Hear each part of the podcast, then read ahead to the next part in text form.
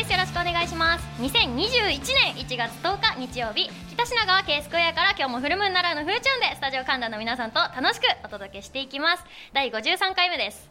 なんと本日1月10日は桃山月花のムーンジックラジオ新年一発目の放送です。はいありがとうございます。皆様新年明けましておめでとうございます。2020年大変お世話になりました。本年もどうぞよろしくお願いいたします。20年本当にいろいろありましたので今年も飛躍の年にするために1年の活動状況を振り返ろうかなと思っております。まず本当にみんな共通して大変だったのがコロナだったと思うんですけど軒並み年末年始から平気で6月ぐらいまでライブがなくなって私仕事がぐっと減りましたよ。緊急事態宣言が4月の7日に発令されたんですけど私3月の28日に主催ライブを予定してたんですよ。出演者が私除いて8組予定だったんですけど本番前の日にお一人から辞退したいっていう連絡が来てで代わりを探しながら告知をしますよね。誰々さんが出演キャンセルになったので誰か探してますみたいな。で見つからなくっても、まあ、みんなの時間ちょっとずつ長めにして配分してもいいかなとは思ってたんですけどその告知を見てまた別の子が辞退してきたんですよ。で1人辞めると辞めやすくなるじゃないですか。迷ってくれてたとは思うんですよ。ご時世だから誰も悪くないんですけど結局8組中4組キャンセルが出て。さすがにみんなの残り4組のね持ち時間を倍にしたらもう時間の使い方とか分かんなくなるし前日に言われても練習できないじゃない。これは時間調整じゃなくてなんとか組数を集めなきゃいけないなと思って。でただでさえコロナじゃなくても前日に明日ライブ出れませんかって言って捕まる人なんてまあそうそういないですよ。でこんな緊急事態宣言出るか出ないか日本やばいぞってなってる時に出てくれる人ってなかなかいないんですよね。いくらアルコール消毒完璧にあの換気もやってますと。厚労省のガイドライン通り低いリスクで開催しますって言われても、まあ、私が言うのもなんですけど怖いじゃない。あの時期特に。でも出るつもりで残ってくれる人たちがいる。でその人たちの仕事を奪いたくなかったし、まあ、場所も抑えてるからキャンセルしたらライブハウスの人も大変になっちゃうわけですよ。で出てくれる人と見てくれる人がいるんだったらやりたいと思って頑張って代わりを探したんですよ。ライブ活動とかなんかシンガーソングライターとかアイドルとかいろいろ調べてでヒットした人にずっと DM 送ってたんですね。なんとか4組集めて開催できたんですけど後から数えたら DM3000 通以上送ってて本当に頑張りました。でその後は無観客のイベントが増えてきてムーラジも無観客収録の期間があったりとかしてライブは配信チケット。でムーラジは録画データを販売したりとかしてもう本当に皆様のお気持ちで食いつないだっていう感じのあの半年ぐらいでした。で動画編集って私やったことなかったんで録画データ販売今もしてるんですけどテロップの入れ方とか切り張りとかが全く知識がなくって覚えながら調べながらやってこれもまた大変でしたね。そんなスタートの2020年だったんですけど。あとは先週お話ししたグリーンピースさん。太田プロ所属。スーパー面白大人気お笑いコンビグリーンピースさんの ラジオに出演させていただいたり番組のテーマ楽曲を作ったりメールがガシガシ読まれたりとか、まあ、癒着があったんですけどあとはラジオ関係で言ったらラジオリスナーフェス2020というトークイベントにも出演してあとはレインボーチャンネルの準レギュラーをもらったりとかもそうでしたけどなんとなく2020年バラエティ現場にお邪魔するようなことが多かったかなと思いました。ただやっぱここで言いたいのはお芝居が分厚い年だったっていうことなわけまずは映画「デジコンネットで彼女をゲットせよ」っていう作品に出てネットで合コンして恋人を探すっていう話なんですけどなんと主人公の男の子が恋をするヒロインの女の子の役をいただきましてでこれね撮影がちょっと面白くってあの Zoomみたいに顔がこういっぱい画面に並んでるんですけどそこでトークルームで会話をしながらっていう話だから自宅で全部済むんですよ撮影が。共演者と誰も会わずに自宅でそのまんま撮影して自宅でクランクインクランクアップを迎えてかなりディスタンスの保たれてる作品でしたね。結構ああいうの多かったですよね。なんか東京03さんも毎年単独ライブやってるけどオンラインでやっぱ自宅で3人それぞれみたいな。そうそういう作品が増えた年だったなって実感しました。で外しちゃいけない大仕事。舞台ですよ。10月にレイブ塾おつぼねとして桃山君臨してアイドルたちを黙らせブイブイ言わせ可愛い女子高生の役を演じ。で11月にはもう記憶にもまだ新しいですけど僕はそれを青と呼ぼう。2020初主演。85ページ分ぐらいの台本の70ページぐらいずっと私が出てるわけ。本当に出ずっぱりで10月とは打って変わって全く自分のお芝居に自信が持てなくって本当に苦労したんですけどそれだけ演じがいのある作品に出演できました。本当に2020年活動がっつり減ったと実感しつつもかなり多くのお仕事もらってたなとも思った1年でした。でね話したいのはこっからなんですけど年末まで私しばらくリツイートしてた画像見てくれた方知ってると思うんですけどジャパンレタッチスタジオさんっていう写真技術屋さんの専属モデルになったんです。で写真をいろいろ撮ってもらうんですけど要するにレタッチだから写真をきれいにするっていうところなんですよねそこは。明るさとか影とかの調整ももちろんシワとか血管とかをレタッチしてもらうんですよ。きれいに加工して消すのね。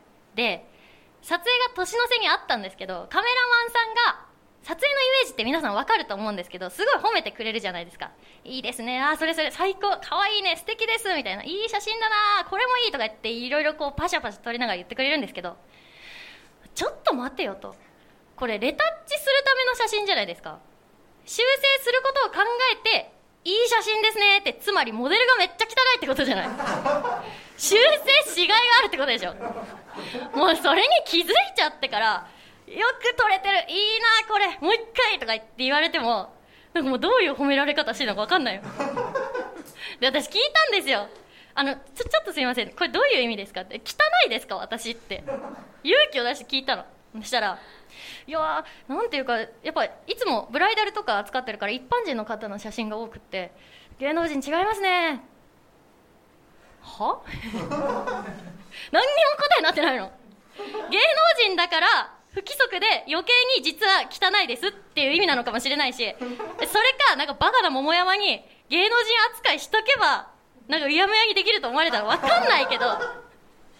で、まあ、写真の仕上がりはすごい綺麗だった。めちゃくちゃ綺麗だった。そうだからまあ皆さんも何か写真綺麗にしてほしいと思ったらジャパンレタッチスタジオさん依頼してみてください。まあとっても写真綺麗にしてもらえるんで。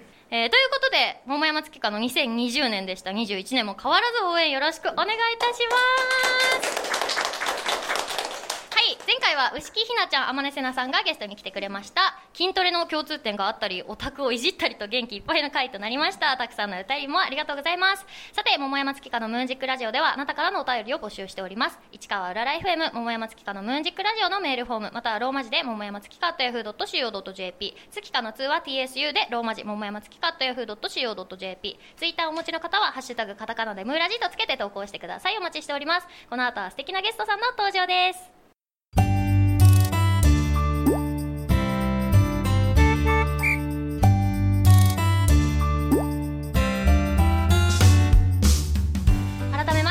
は桃山月花です。それではお待ちかねここからゲストさんをお招きしてお話を聞きたいと思います。下げ坂恵美香さんです。拍手でお迎えください。よろしくお願いします。では簡単に自己紹介お願いします。はい、下げ坂恵美香です。今日は、えっと、なんと4回目うん。の登場でございます。今日もたくさん楽しいお話をしたいと思います。お願いしはい、よろしくお願いします。ますいやー待ってたよ本当4回目なんだねねえー、すごい4回も本当にありがとうえ、いえいえ、こムーラジ史上最多ですよ最多らしいですね。うん多くて2回とかだもんねでもやっぱそういうことも聞いちゃうと、やっぱもうどんどん嬉しくなっちゃうよね。本当に。ありがたい。えみちゃんはささっきあのオープニングでお話ししてた僕それも見に来てくれて、はい。舞台ね。そうちょっと事情があってご一緒することはできなかったんですけど見に来てくれてもうこうやってねだから翌月に会えてよかったよ、ねえ本当にあのねこんな状況だけど、うん。ね会えるお仕事としてこうやって会えるっていうのはまたねいいねよね。メールが来てるので紹介しようかな。だ、えーラジオネームぬいぐるみ千本ノック今日のゲストの下げ坂さん質問なんですが名前があまり聞かないですが本名ではないですよね。下のお名前の「エミカ」って「笑う」という文字が入っていてすごく縁起がいいですよね。月香さんも月と花で存在感のある素敵なお名前ですよ。本名。ありがとうございますね。なんだよえねっと本名です。下げ坂恵美香すごいよね。そうですね。本当にいい名前だと思う私も。笑いを加えるエミカ。そうめっちゃいいよね。えそういう意味？そう本当にまさにまあ朗らかの子に育つようにあと笑いを加えていけるようにって誰かにっていうもう本当その通りだね。めちゃくちゃいい名前だしそうなったよね。本当？なってる？うんなってるよ。もうお母さん泣いてる。今喜んでる。今喜んでると思うそうやって言ってもらえて。ありがとう。へーそうそうそう。お母さんがつけたんだ。そうね母がつけました。私の名前の由来知ってる？好きかわかんないんだよね。ちょっと当ててみて 絶対無理だよね。月と花でしょ？あちなみに月か私の本名なんですけど。花札？あー違うけどそういうこといい線言ってるね。そういう情緒的な。カルタだともう何でもありじゃない？えいい線か。近いんだ。ことわざで四字熟語なのかな？平月秋夏っていう言葉があるんですけど、意味がすごく美しいもの例えば、こう綺麗に輝いて照らしている月がうん。恥ずかしくなっちゃうような咲き誇る花も恥じらうような素敵な可愛い女の子になりなさいっていう笑顔の素敵な。あらとても素敵じゃない。なんかロマンチック。これは？母がはあ。つけてくれました。もう決めてたのかな。ね。えなんか自分が子供がいたらどんな名前しようかなとか考えねちょっと考えちゃうよね。そんな素敵な名前をもらうとね。そう。やっぱ名前なんて一生もんだしね。いつになるのかね。ねえ。私さもう年賀状にさ今年こそは結婚したいって書くのやめたんだ。毎年ね書いてたのゆりかに送るとき友達に送るときにうんうん。やめた。今年からはもうやめた。ん、そうだね。もうもう言わなくなるどんどんなんかさ全然違うんだけどさあの、うん。僕それのさ、パンフレットで、うん。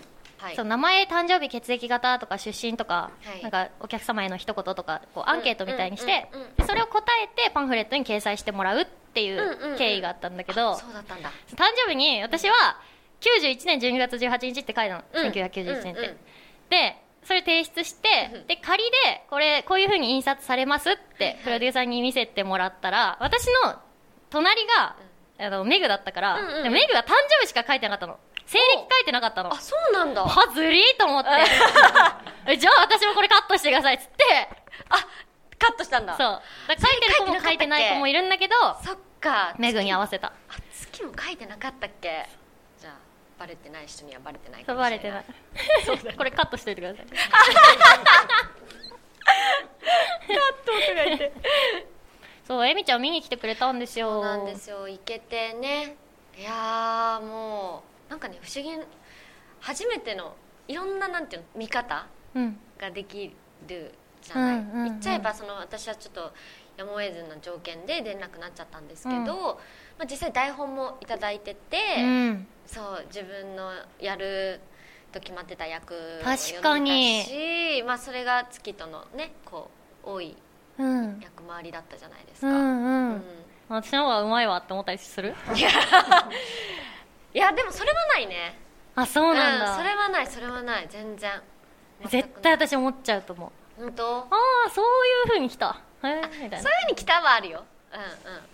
あこうやったらこうやってやるかなとかどうしてたかなとかは考える。機会はあっただからね途中ねこうついていかないのよ。そっちに自分はいはいはい。はいが頭いっちゃってもう話進んじゃってるからああーやばいやばいやばい戻さなきゃみたいな。お話ストーリーに集中しなきゃみたいな感じで、うんうんうん。こういろいろ作業がね自分の中でいろいろ消化しながらの見方だったからなんか確かにさなんかもうこういう仕事してると、うん。純粋に見れない時ってあるじゃん。そうだね。ね基本そうだよねでも。やっぱ映画でも舞台でも。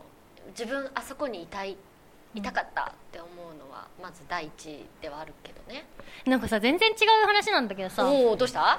あのーキムタクのさ「ヒーロー」って映映画あったじゃん、ね。木村拓哉さんのね、うんうんうん。あれのえっとなんか見に行った時のうんうん。作品で松たか子さんがメガネの役だったのね。うんうんうんうん。でメガネになんか光が当たってて照明とかレフ板かなんかが当たってんのかなって思ってはい。ちょっと気になったの私は、はいはいっていうのもその数年前に私は「アヒージョ」っていう映画に出た時にうん。メガネ役だったのよ。うん。ですごいスタッフさんがそれをなんか苦労しててうん。顔に光当ててあげたいけどメガネに反射してしまうからね。どうしようみたいな、はいはい。っていうのがあったからうん。あ結構プロの現場でもこうなってんのかなって思ったのね。うんうんうんでも必ず、あのー松たか子さんなめの後ろから映す時に、うんうんそのだから眼鏡に映ってるのは窓だったっていう演出みたいなのがなんか見えたの。窓がうん必ず後ろにあってっていうか正面か。はいはいはい。だからこれは照明じゃなくってあ外の光っていう風に見えてたように感じたのね、うんうん。そうしてるのかも。そう。うんうんうん。すごく自然になんとかなっててすげえって思ってたらあの何の話か覚えてない。あえー、そこにね、うん そこに行っちゃったんだ。伊達は伊達でバレるしね。そうだね。レンズ入ってないと。うんうんうん。それこそさ舞台もそうだしさ、うん。映像もそうだけどスタッフさん様々だよね。ねすごい若い時言われたのは照明さんにはちゃんといい顔しとけって、まあ、みんなみんなにもちゃんとあれあるけどえあそうなの？照明さんにはなんでかって綺麗に映してもらうために。え私メイクさんって言われた。あメイクさん。メイクさんは現場で一番強いからあそう。でも一番強い。一番強い。本当に強い人もやってるしなんか撮ろうってなった時に、うん。唯一止めていいのがメイクさんなのよ。直しますって言って監督を静止することができるの。うん。役者がやったらさお前準備しとけよってなるけど綺麗に映すためにはメイクさんが入ってもいいっていうね。もう3 2って言っても「あすいません入ります」あるあるある。全然メイクさんあったら OK なのに、みたいな。強いよね。強いよあとさメイクさんにさなんかこうメイクしてもらってさ「うあ可愛いって言われて「あありがとうございます」って言うと、うん。なんか「ああごめんあそうそうなっちゃうよね」みたいに言われる。るどどういうこと？どういうこと？どういうこと？自分のメイクがうん。すごいいいって作品としてできたっていう意味で言ってたのに私が勝手に可愛いって言われてると勘違いしてるっていう。あなるほどね。ちょっとこう。そう。であごめんあごめんなさいみたいな。あお互い。お互い。気まず そうやね。向こうはパレットとしてやってるからね、そうそうそう。だよね。あと音声さんのうん。軟体感やばくない？どこにでも入ってくるっていうかなんかこうなんていうの？例えばさ車とかのシーンだとさ、うんうんうん。ピンマイクももちろんささガンをさ、あどこからでも入ってくるってそういうこと？え どういうこと？そうそういうことそういうこと。そういうこと？うんうんうん。なんかもう車のさ足元の座席の下のところにさうんうん。なんかなんていうのかなこのうずくまってさいる。肩なんか折れてんじゃないかっていう体勢でさ いるよねいる。本当すごいと思うあああいうのって。もうね。でも全然なんか最近蹴られたりとか殴られてる人見ないよね。うん思った。近年。思った声が飛ばないだけでうん。ね全然違うよね。でもあの声が飛ぶと役者は萎縮するから、うん。本当にやめていただきたいってやっぱ思ってたもんね。めっちゃ怒ってるもんね。この人やめちゃうのかな？って思うそう。そうよね。心配になっちゃうんだよね。なんかもう顔色まで変わっちゃうからさ、みんめっちゃさうわーって怒ってさ「あすいませんね」とか言われるとさ怖って思うよね。わかる。あわかるわかるこっちの問題だから。そうそうそうこっちの問題だから。めっちゃ怖いよね。全然大丈夫ですよ。みたいはい頑張ります。次だから次肩上がっちゃうんだよね。私、ね自分まで。うん怒られてる気持ちになっちゃうけど確かに。なそういうのはね。ないですねそういう現場は。何がいいのか分かんないけど。はいお話、ありがとうございます。この後はお便りのコーナーです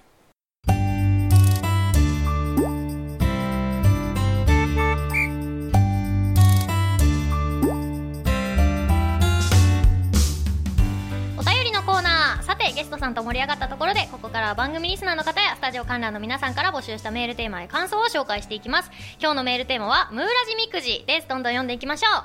東京都江戸川区ラジオネーム今年は大役の後役ナッチ。ややこしいな。桃山さんゲストさんこんにちは。はじめまして。明けましておめでとうございます。はじめましてではありませんが。2021年の私のおみくじ大吉です。今年の末に家を建てて念願の防音室を作るのですげえな。うん夜中でもギターをじゃんじゃか弾けます。そしておそ寝の原因の家事も。洗い物は食洗機が。部屋の掃除はルンバが。風呂掃除と洗濯は私が。という形で分担するので私の負担が軽くなります。そして何より7月頃玉のような天使が我が家に現れます。わあおめでとうございます。女の子ならなんかあれなので月とか花とか入らない名前で検討したいと思います。なんでだよ。あれ？さっきのトーク聞いてたかのようなメール。だね。本当だね。名前考えてあげようよ。うん。7月。なんだろうね。なんだろう。7月。七。七海とか。ああやことか。うんななみとか。あやこだったんだよね。私月花の候補。凛花とあやこと月花だった。そんな結構あったんだ。うん。でも月花が一番でも珍しくない？確かに。ね出会ったことないわ月花凛は梨の木のじゃなくってこっちの方だ。凛ととするの凛あやこ決まり。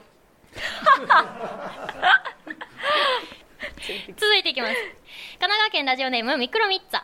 ムーラジの運勢。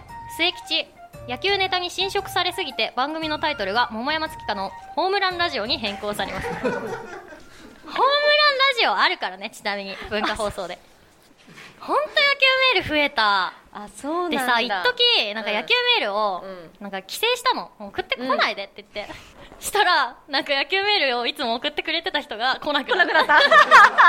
リスナー何人かいなくなった。野球目以外嫌なんだ。もう他の質問はないんだね。確かに。してくれ確かにね。してくれ。野球ラジオだと勘違いしてんだよなマジでリスナーが。あそんなことない私野球とか分かんないもん ここで笑い起きちゃうもんね。続いていきます。神奈川県ラジオネーム首位打者伊藤。おみくじを始める前に確認したいことがあります。おみくじっていいものから順に大吉中吉小吉吉末吉今日大凶って認識してませんか？ーしてる。正しくは、はい。大吉吉中吉小吉末吉今日大凶の順でいいって知ってましたか、僕はこれで去年友人らと話している時に揉めたことがあります。僕以外の4人が間違ってる方の説をご利用ししてくるので、うん。だったら調べてみろよと言ってみんなが検索した後に盛大なドヤ顔してやりました。僕の無罪は証明されましたがあまりに僕が騒ぐので友達が引いていました。おみくじで占う前に自分の性格をもっと分析しないといけませんね。私はこれ知ってたけど聞いた時にめっちゃ驚いたから覚えてた、今すごいこうは思ってなかったもんこれ普通に考えてチューって思っちゃうもんね。続いていきます。ラジオネームマッサマン元年。2021年の僕の足の指の運勢。大凶。ただでさえ部屋の寒さに凍えて足の指は霜焼け気味なのに週に3回は机の角にぶつけます。そして12月現在右足の薬指と小指左足の親指と薬指は痛みが残るほどの負傷です。おそらく1月と2月で残り6本も負傷するでしょうし1年後の12月は反省を生かすことなく同じ過ちを繰り返す未来がはっきり見えます。ちょっと大丈夫ですかね？